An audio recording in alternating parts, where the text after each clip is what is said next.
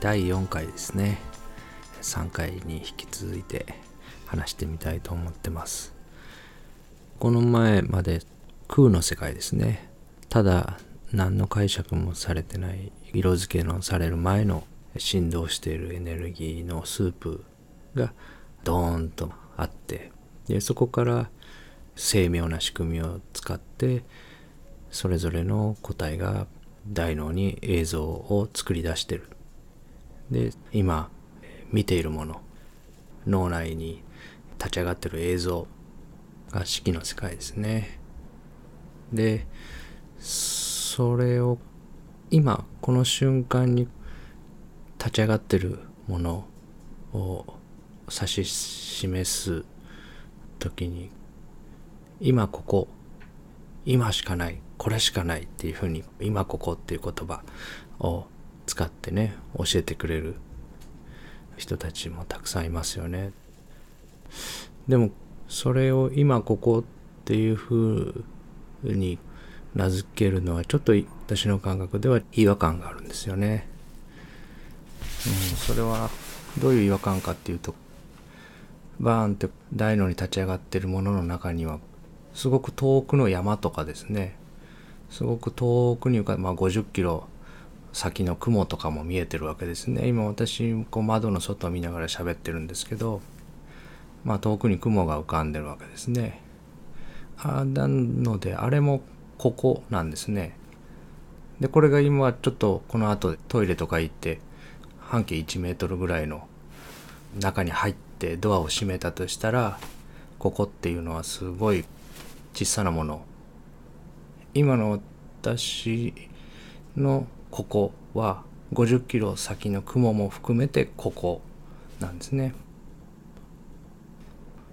今っていうと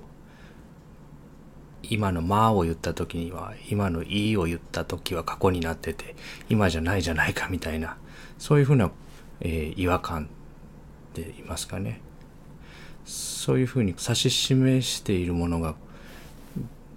限定していると捉えるものとで自分がその今ここってこうねいろんな人が言ってこっちだよってインストラクションしてくださってるその指さそうとしてるものは今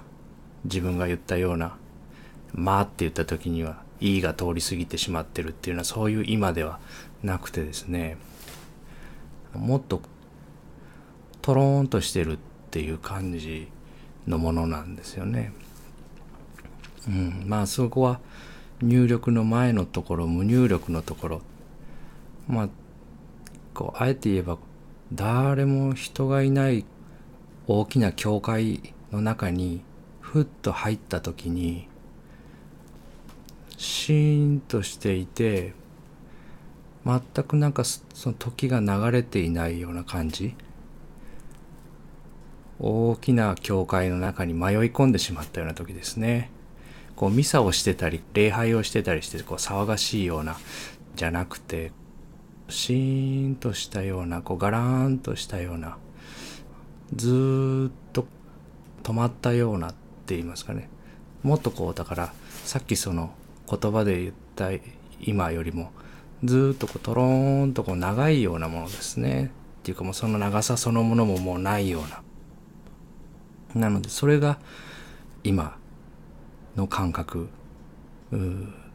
ていうふうに感じますね。だからその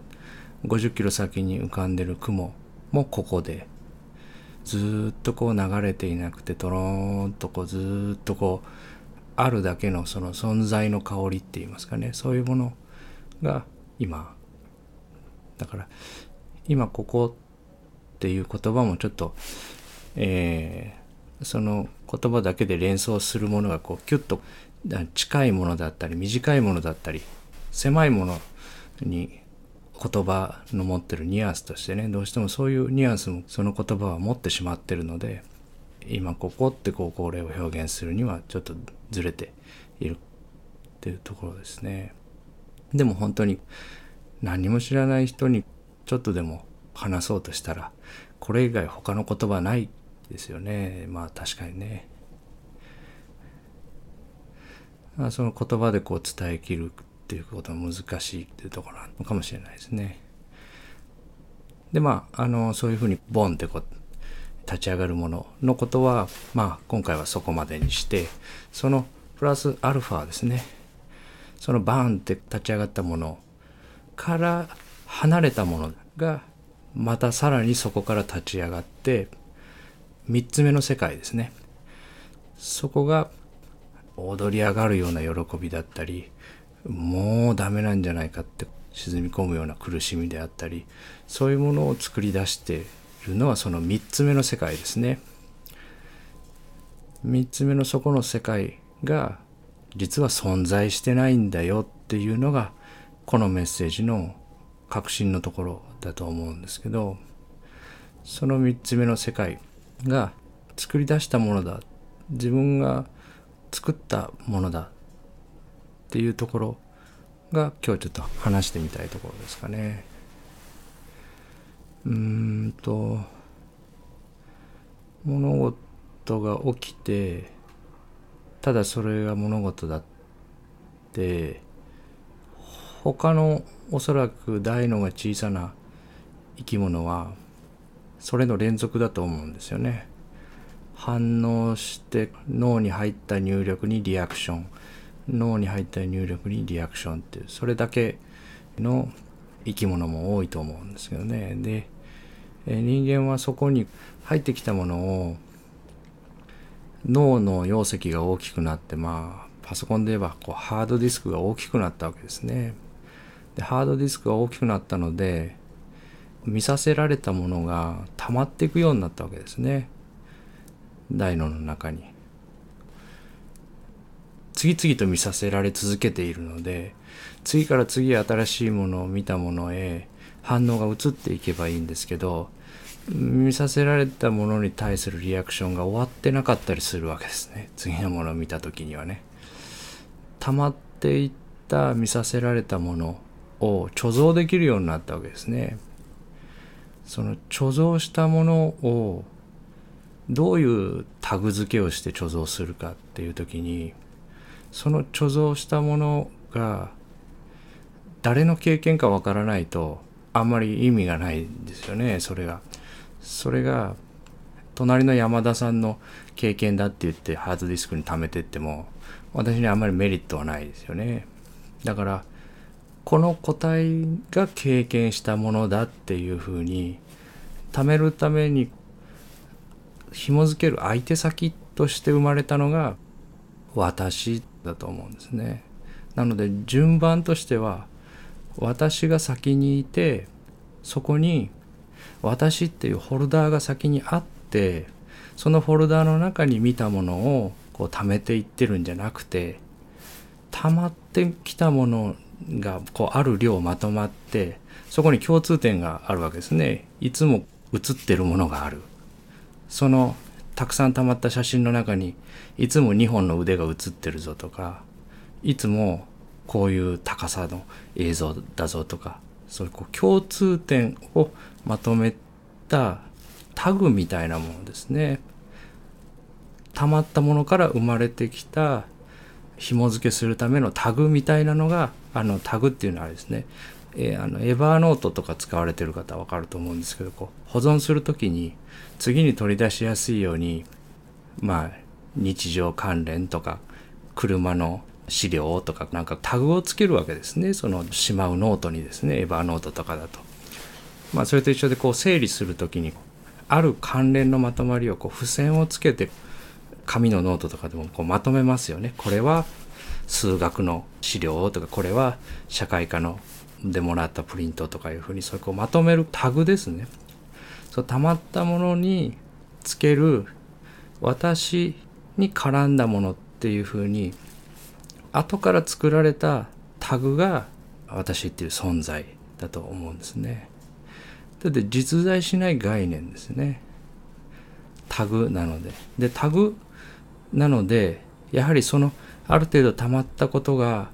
共通項がある程度浮き上がってこないとそのタグ自体が存在しようがないので大脳が大きくなってある年齢までの備蓄された写真がある枚数に達するまでフォルダーがないわけですね。中に入れる写真が1枚とか2枚とかで次の写真との関連が1枚や2枚だけでは言えないですよね。なので500枚1000枚溜まって初めてその中に共通項を見つけて共通項があるからこのフォルダーに入れるっていうふうに後で作るから34歳とか年齢がいってから現れてくるんですよね。だから順番が先に生まれた時から私っていう感覚があって私がいて私っていうフォルダーがあってそこに経験したものがどんどん溜まっていくんじゃなくて後で作り出される後天的に記憶をストレージするために便宜上作り出されるものですよね。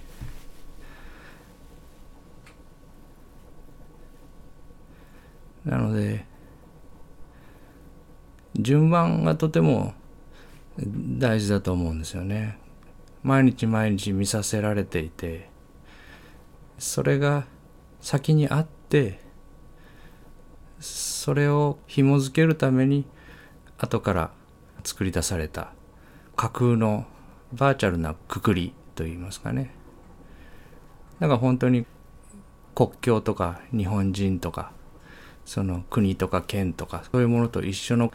存在しないけどやり取りするためには必要なバーチャルなくくりっていうところですね。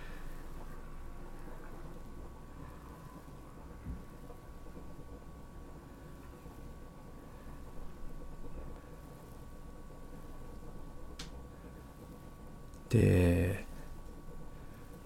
この見せられてるものが私が経験してるっていうわけですけどで私って紐づけるわけですね。大脳はねどんどんね。私の経験私がした経験っていうふうに紐づけていくわけですけど本当に私だけでこの映像が立ち上がるかなっていうことですよね例えば目の前に本があったとしたら本を書いてくれた人がいないといけないですよね。で机があればその机をその形にデザインしてくれた人がいないといけないですね。でその机をデザインしてくれた人がその机を製品化する会社に入社してくれないとその机はこの世に生み出されないですよね。今こう物に囲まれてこの景色をバーンって見てるわけですけどその景色を構成しているものもこの景色を作り出してますよね。その者たちの景色でもないですかねっていうふうに思いますね。これを私の景色っていうよりも私たちの景色ですねこれね。みんなで作ってる景色っていうかまああえて作ってるっていう言葉を出せばですけどねみんなの偶然が一致してたまたまこの瞬間にその位置にそのものがないとこの映像にはならないですよね。でそのものを作った人が違う職業に就いたり違う性別に生まれたり違う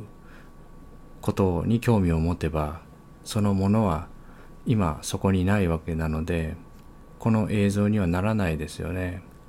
そしてその作ったものを私が欲しいと思わないとそのものは私の手元に来ないですよね。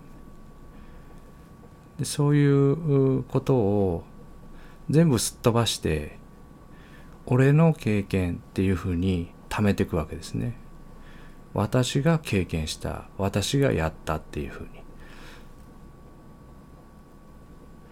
そこもちょっとものすごい大きな飛躍がありますね例えば3人でこう何か集まってこう話をしてるっていう時にその3人で話をするためには自分も含めた。他の2人の人がその場にまず生存して呼吸をして生きていってくれて私とその場にいてもいいと了解を出してくれていてでいなきゃダメですねまずね。そまずそうですね。排泄とか呼吸とか代謝とかが全てパーフェクトに行われていて健康でないとその他私以外の2人がですねじゃないとその3人で喋るっていう現場は生まれないですよね。そして生まれたその場でその喋ってる映像を自分が大脳に映し出すためにはその人はその色の服をその時着ててくれなきゃダメですよね。その映像になるためには。その人はそのズボンを履いてその髪型にしてその向きでその角度で座っててくれないとこの今私が見てる映像にならないですよねその映像を私がやってるとか私が見てるとかっていう領域とはちょっと明らかにこう違うような本当にその自分がやってるっていう感覚とは違いますね。でそういう意味で言えばその他の方もその経験を経験してますよね。だから3人の誰かの経験じゃなくてみんなの経験ですよね。その映像を作り出してる。でその3人の空を頭の上を鳥が飛んでったとしたらその鳥もその映像を作り出すのに必要ですよね。その鳥がそのタイミングでその瞬間にその角度で飛ばなかったらその映像にならないわけですからそしたらその経験はその鳥の経験でもありますよね。その鳥がこの下の3人が喋ってるものをその鳥の脳内の網膜に浮かべてるんだとしたらこの経験はその鳥の経験でもありますよね。だからこの経験に誰のっていうタグをつけること自体がそもそも後から作ってる幻想というか意味付けですよね。本来経験に所有者はいないわけですね。ただ経験があるだけですよね。で本来所有者のない経験に私の私の私のって言ってこう所有していく動き所有していこうとする動き当然保存なので時間ですよね。時間の概念の中で保存していこうとする動きが後から立ち上がってきてる思考と呼ばれたり自我って呼ばれたりマインドって呼ばれたりするもののそもそものその仕組みですよね。原始的なその存在意義というかそうしないと自分が次に何か同じような状況にあった時にそれを回避するためのレスポンスが出てこないとかなんかそういう理由なんでしょうね多分ね。だからそうやってその自分が見たものを自分のものだと錯覚して貯めていくシステムですね。それが私ですね。なのでその私が先にいて何かしてるとかいうのはもう相当に本末転倒なんですね。まず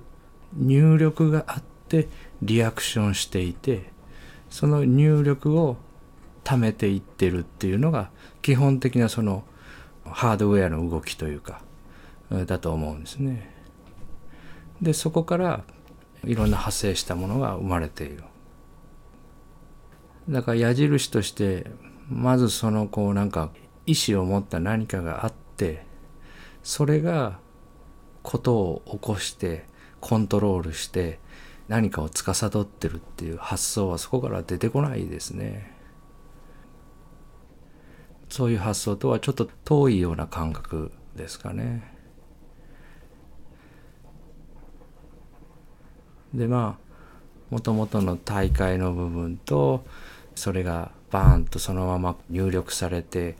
感知されて作り出されているものとそれをさらに解釈して意味付けしてこういうものだろうとかこういうことだろうっていうふうに作り出したものですねこれが1つ目2つ目3つ目って呼ぶとするとこの3つ目が苦しみのもとなんですね。全てのストレスは現実と思いのズレなのでこの3つ目がずれてるんですね一つ目と二つ目はずれようがないですよね。一つ目と二つ目がずれるっていうのはもうそれは個体のハードウェアのそもそものデフォルト設定なので例えばまあ非分症でねある部分が黒く抜けるとかそういうのはもうデフォルト設定なので一つ目と二つ目はずれようがないし、まあ、そこはもう同時っていうかまあ同じものなんですね。でその3つ目が2つ目に私たちは1つ目は直接は見れないので3つ目が2つ目にノーって言った時にストレスが生まれるんですね。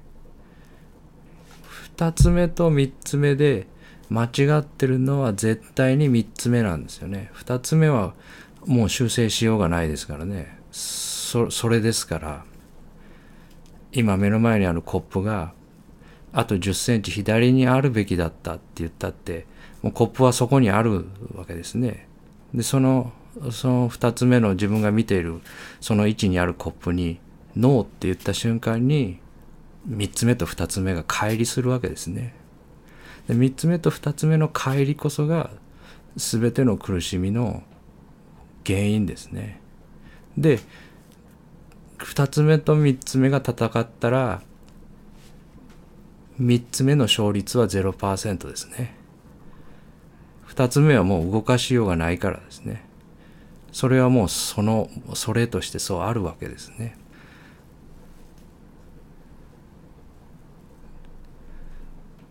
もうそのこの瞬間のこの今にその位置にコップがそこにあることはそこにあるんですからそれが間違ってるっていうんだったら間違ってるって言ってる3つ目の方が間違ってるんですねだから毎日の生活をついついですねこう問題集の中を生きてるような気がしちゃうんですけどそうじゃなくてこれ答えの中を生きてるんですね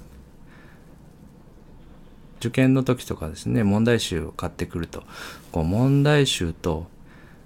後ろの方に別冊になってですね回答集っていうのがついてるわけですね。で毎日の日々っていうのは答えですねこれね。コップがそこの位置にこの西暦何年の何月何日にその位置にあるっていうのがあ答えだったんだなっていうことですよね。だから2018年の終わりぐらいにね来年はどんな年になるのかな来年の2月はどんな年になるのかなって考えたわけですね。その答えの中を生きてるわけですね。その答えがこれですね。来年の2月の何月何日のその時にコップはそこの位置にありましたっていうのが答えですねだから問題集の中を生きてるんじゃなくて答案集の中を私たちは生きてるんですねなのでこういうふうに考えていくいわゆる非二元論っていうのはまあ私の中での捉え方としては絶対他力っていう考えと一緒ですね。禅のことを西洋に紹介した鈴木大拙さんが講演の中で言ってたんですけど他力には自力も他力もなしただ一面の他力なり出てたですね。そのただ一面の他力ですね。そこに何か問題がどうのこうのとかじゃないですよね。そういう領域じゃないですよね。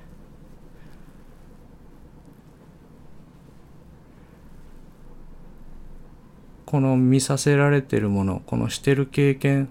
それも主体がなくてただ起こっていてそれに解釈するものもなくて必要もなくてって言いますかねでそこに対する解釈ももちろん自然に起きてるわけですね。でそこもだから思考とかマインドとか自我とかも自然の一部ですね。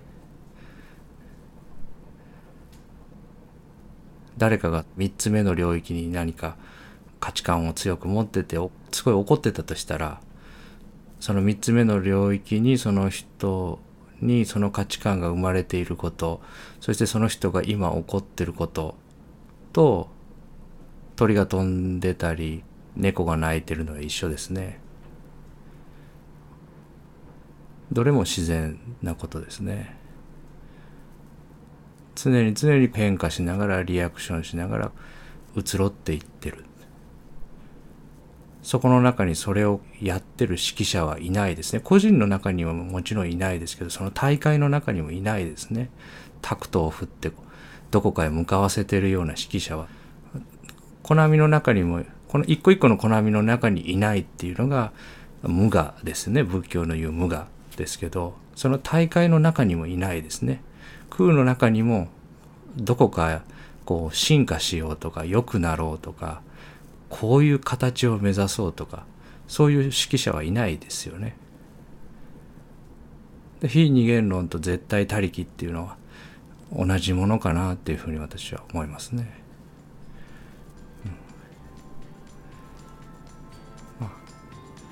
はい今日はまあこんなところですかね。はい、またあの面白いなと思う方がおられたら聞いていただければと思います。